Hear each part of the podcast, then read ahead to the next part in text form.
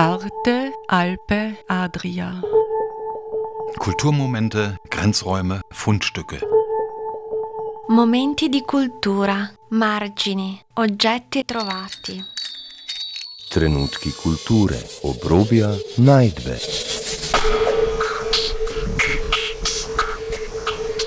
Ein Kulturmagazin von Dagmar Trauner.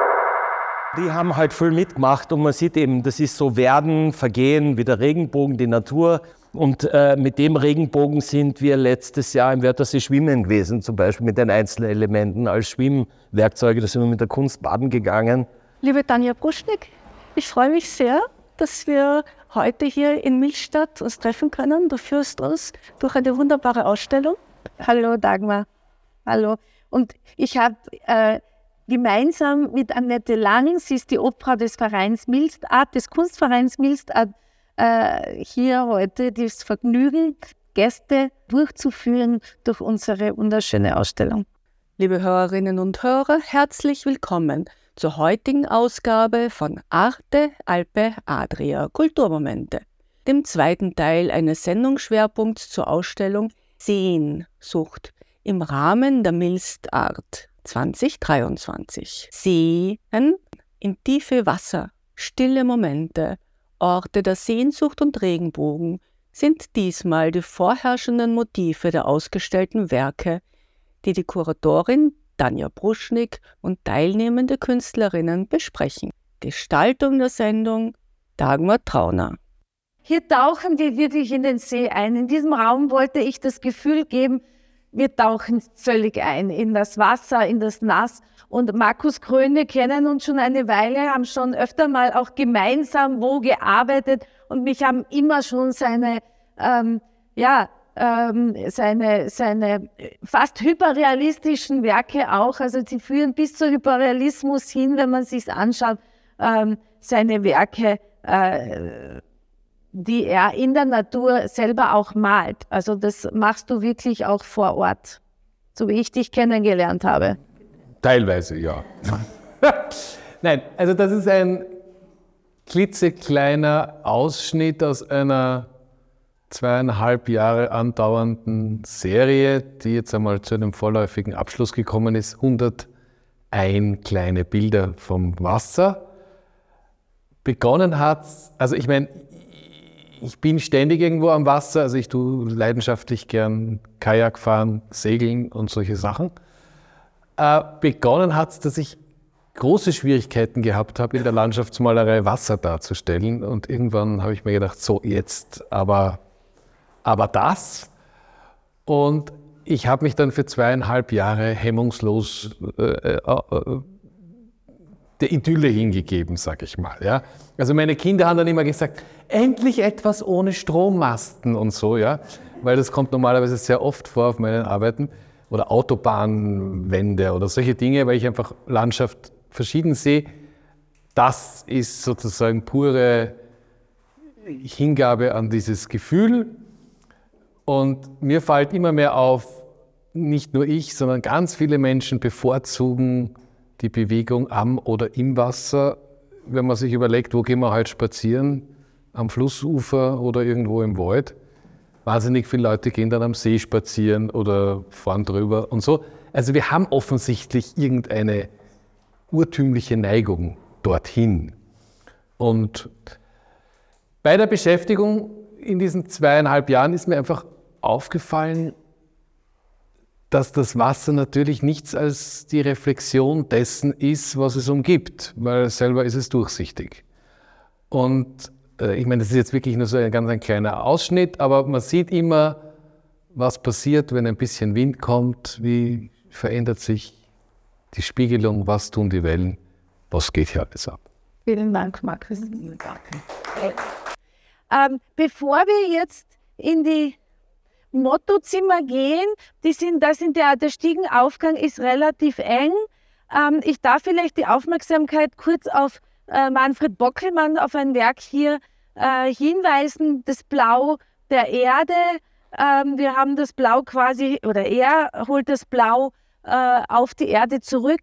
Ähm, er arbeitet sehr oft mit Holz. Das aber geschnitten wurde bereits, also nicht für sein Werk, sondern das findet er und gibt ihm durch die Farbigkeit ähm, ein, ein neues Leben, eine künstlerische Wertigkeit, für ein verlängert ihre Lebensdauer somit und oben sind dann noch weitere Werke von Manfred Bockelmann zu sehen. Die Linie zieht sich durch das Blau der Erde, kommt immer wieder vor, auch in seiner Blattserie, wo er eigentlich verwelkte, vertrocknete Blättern äh, ein neues Leben gibt, indem er sie überdimensioniert darstellt und ihnen einfach auch in dieser äh, vielleicht äh, Vergänglichkeit, in dem Fall beschäftigt er sich ganz stark in der Vergänglichkeit hier einen Platz gibt. Beim Rausgehen sehen Sie noch ein kleines Werk von äh, Saiko Tachibana. Saiko ist eine japanische Künstlerin, die in San Francisco lebt. Sie wird im September Artist in Residence, da werden wir dann mehr über Saiko Tachibana erfahren. Wir gehen dann den Motto, in die Mottozimmer hinauf. Ähm, rechter Hand ist ein Raum, ähm, wo sich jetzt drei Künstlerinnen den Raum teilen. Das eine ist die Anna Rubin, dann von Raffaella Riepel sind zwei Werke mit äh, Lichtwerke, so bezeichne ich sie sehr gerne, weil es eigentlich Lichtbilder sind von ihr. Wir haben es vorher erfahren, es kommt aus der Zeichnung heraus, entstehen diese äh, Werke mit den Neonröhren und eine interaktive Arbeit von Jochen Tra, die er gemeinsam mit Aki Tra äh, in Paris durchgeführt hat. Jochen, bitte erzähl uns kurz dazu. Ja, ganz, ganz kurz. Also, das sind die zwei Arbeiten links an der Wand. Also, in einem, einem Paris-Aufenthalt mit, dem Aki. Das ist zufällig auch mein Sohn. Der ist Elektroakustiker. Wir haben ein gemeinsames Projekt gemacht. Äh, haben ungefähr 200 kleine Videos in Paris gefilmt. Aus einigen dieser Videos, genau 20 Stück, die sind in Stills geformt worden, also durch Einzelbilder, die man übereinander legt. Und zu jeder Position gibt es eine elektronische Komposition von Aki. Die ist als Lautstärkendiagramm transparent aufgedruckt und über den, da ist ein Code dabei, ja, also über einen QR-Code, wenn man die Kamera hinhält, spielt direkt das Musikstück ab. Also wenn das jemand hören möchte, einfach mit dem Handy Inhalt, Kamera hinhalten und dann öffnet dieses Musikstück, das zu der Arbeit dazu gehört. Jochen, bei französische Gefühle fühlt man sich dann? Oh, natürlich. Also wenn man die Augen zumacht, dann hört man sogar die U-Bahn. Überhaupt kein Problem. In diesem Raum ist die Linie, die vorherrscht, eine Linie ähm, hier von Renate Krammer, die mich auch schon lange, lange begleitet oder die ich begleiten darf. Äh, wir haben schon mehrmals gemeinsam ausgestellt und die Linie ist hier in einer besonderen Technik äh, wesentlich. Und Renate Krammer, bitte in deinen Worten. Okay, wenn ich jetzt Bezug nehme zu deinem Thema hier Sehnsucht, würde ich sagen, ja, in meinen Arbeiten, wenn es eine Sehnsucht gibt, ist vielleicht Stille die Sehnsucht, die, die Motor ist für die Arbeit. Ich sage vielleicht kurz ausholend dazu, äh, ich mache seit über 20 Jahren, habe ich mir als Thema gesetzt, einfach eine waagrechte Linie, also ganz ein einfaches Gestaltungsmittel, selbst zum Thema der künstlerischen Arbeit zu machen. Begonnen hat es mit äh, Bleistiftzeichnungen. Ich habe das eigentlich bei Zufall entdeckt, dass mir das inspiriert, weil einfach mit den nur waagrecht dargestellten Linien eine Ruhe das Bild oder das Ergebnis ausstrahlt. Und ich habe sowieso das, selbst das Gefühl, dass man eigentlich immer von viel zu vielen Reizen überflutet wird und habe mir gedacht, ich werde immer ein paar Jahre mit dieser wagenrechten Linie Variationen machen. Mittlerweile sind es, glaube ich, schon mehr als 25 Jahre, in denen ich ausschließlich mit der waagrechten Linie arbeite, weil einfach mit dem Tun, mit der Auseinandersetzung sich herausgestellt hat, desto mehr man sich auf das Thema einlässt, desto mehr Ideen hat man, desto mehr Variationen gibt es. Und eine Variation ist eben die hier gezeigte, wo die Linie nicht, nicht in dem Sinn auf Papier gezeichnet ist, sondern wo die Linie eigentlich Risskanten vom Papier sind. Äh, hier ist es äh, Maulbeerpapier zum Teil, das, äh, wenn man dem Internet Glauben schenkt, das älteste Papier überhaupt der Welt ist, älter als das Papyrus. Ein sehr ursprüngliches, handgefertigtes, sehr, sehr beständiges Papier und das reiße ich in dem Fall, färbe teilweise die Linien, die Risskanten noch einmal mit der Linie ein, aber manchmal sind auch nur die Risskanten, die die Linie wiedergeben. Und äh, ja, diese reliefartigen Gebilde geben nochmal eine andere Haptik wieder, die halt die Linie wieder in einer neuen Variation zeigen.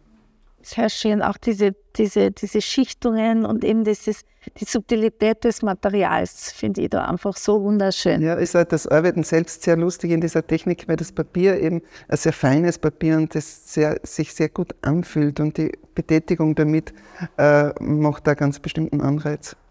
Ich meine, ich habe mir natürlich von jedem einzelnen Künstler, den wir hier sehen, sehr gewünscht und gewünscht, dass er, sich, dass er dem Ruf folgt und auch Thomas Ries ist einer davon.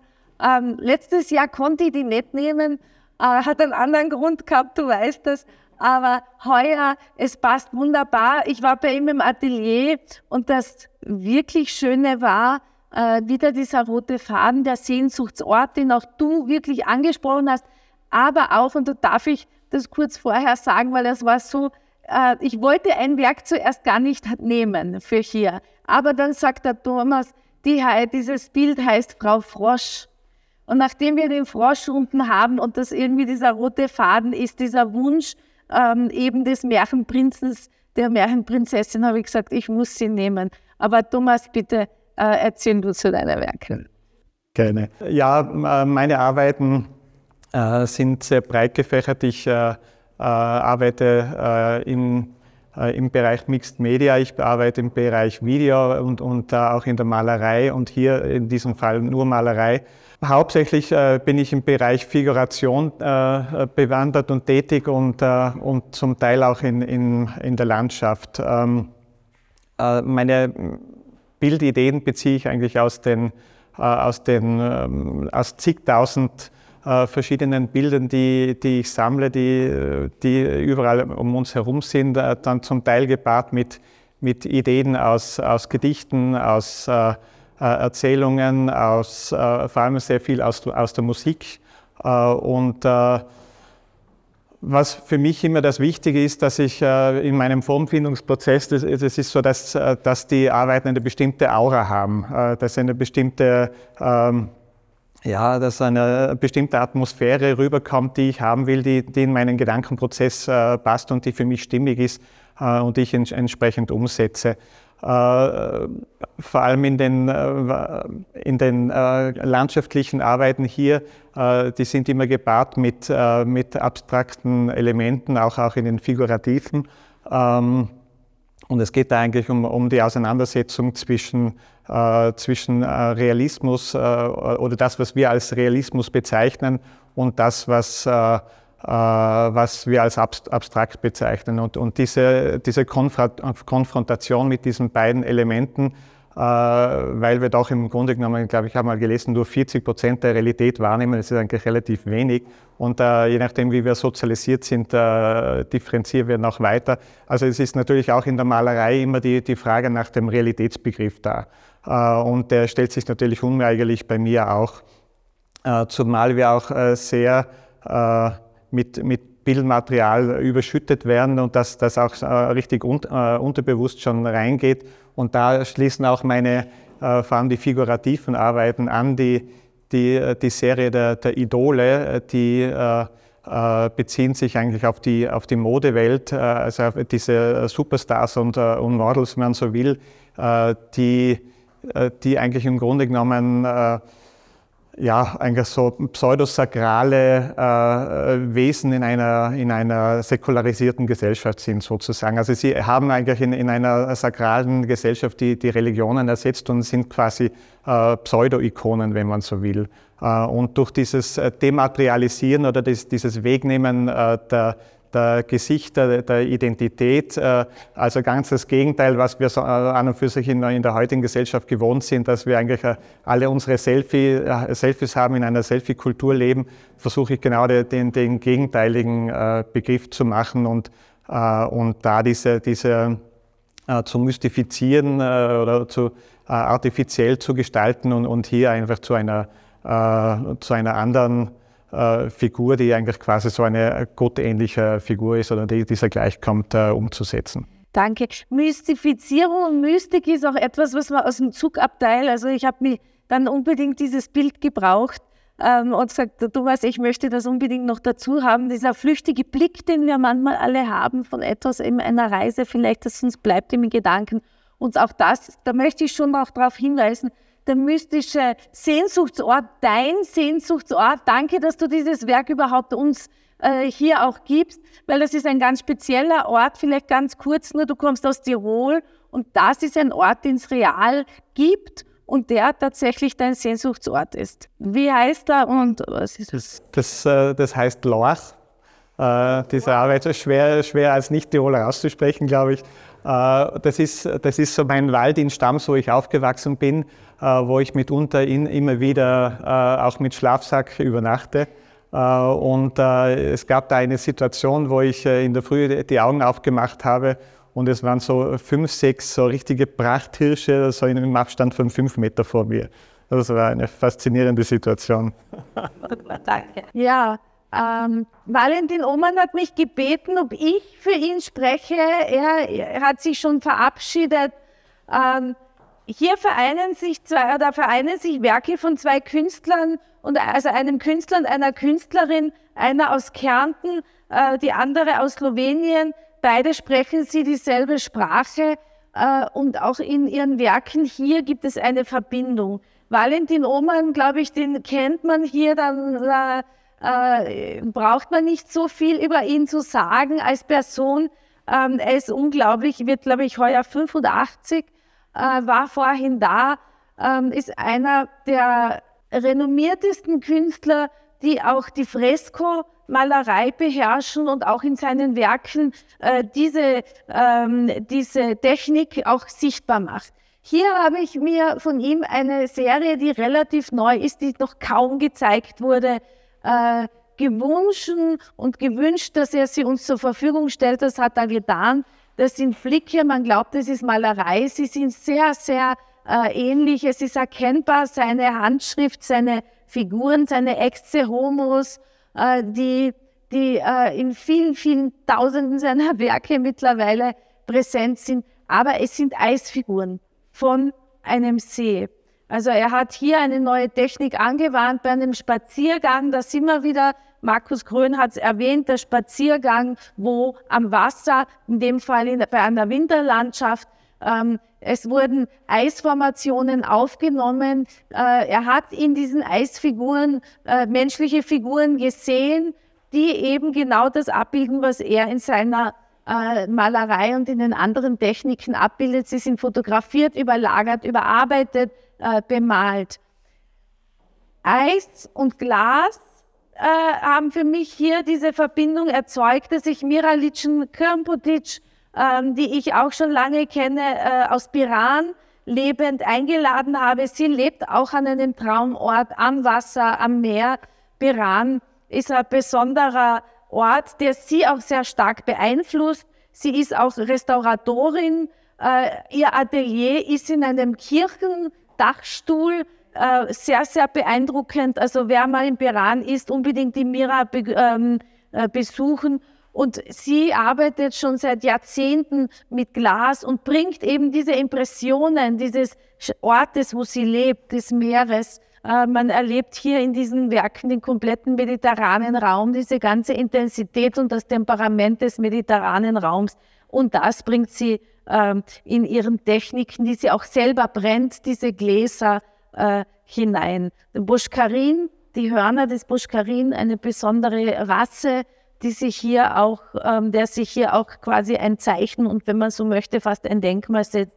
Das Segel als Zeichen ähm, einer sehnsüchtigen, äh, eben das Segel setzen eigentlich immer so eine, eine Form auch von, von einer, einer Sehn, eines Ausdrucks des Sehnsuchts, äh, eben auf diesem fragilen ähm, Material Glas. Wir kommen hier, ja, wir nutzen wirklich alle, alle Räume und alle Möglichkeiten.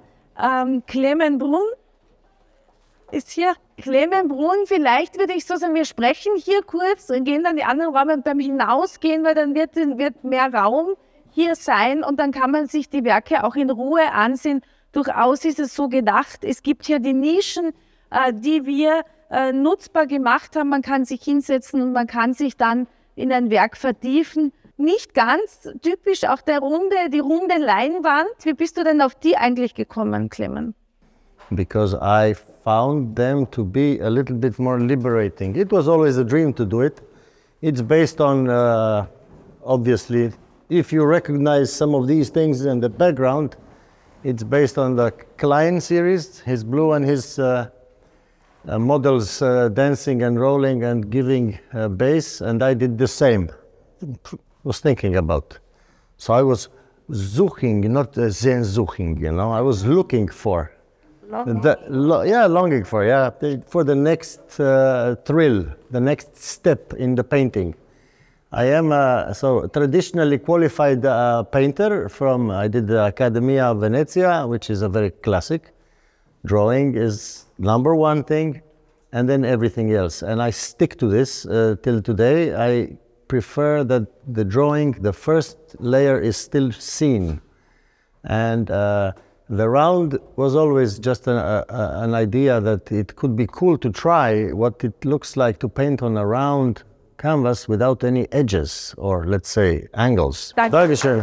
Hier wird es ein bisschen ähm, enger. Wir haben die Galerie im Progress, Künstlerinnen, die im ähm, Isa Stein war, äh, vergangene Woche hier bereits in Artist in Residence und hat hier gearbeitet. Wir werden Isa Stein am 28. Juni noch einmal treffen in der langen Kunstnacht hier. Kunstnacht Stift Millstadt, wo sie ihr Lichtkleid präsentieren wird. Hier in diesen letzten zehn Tagen hat sie an dem Kreuzkleid gearbeitet. Äh, sie hat sofort, als sie die Einladung bekommen hat, Stift, äh, Kirche, äh, Kreuz, sie wollte das unbedingt machen. Wir haben lange diskutiert, wir waren im, im, Austausch, was bedeutet es hier an diesem Ort mit Kreuzen zu arbeiten, ein Kleid, wie wird das ankommen.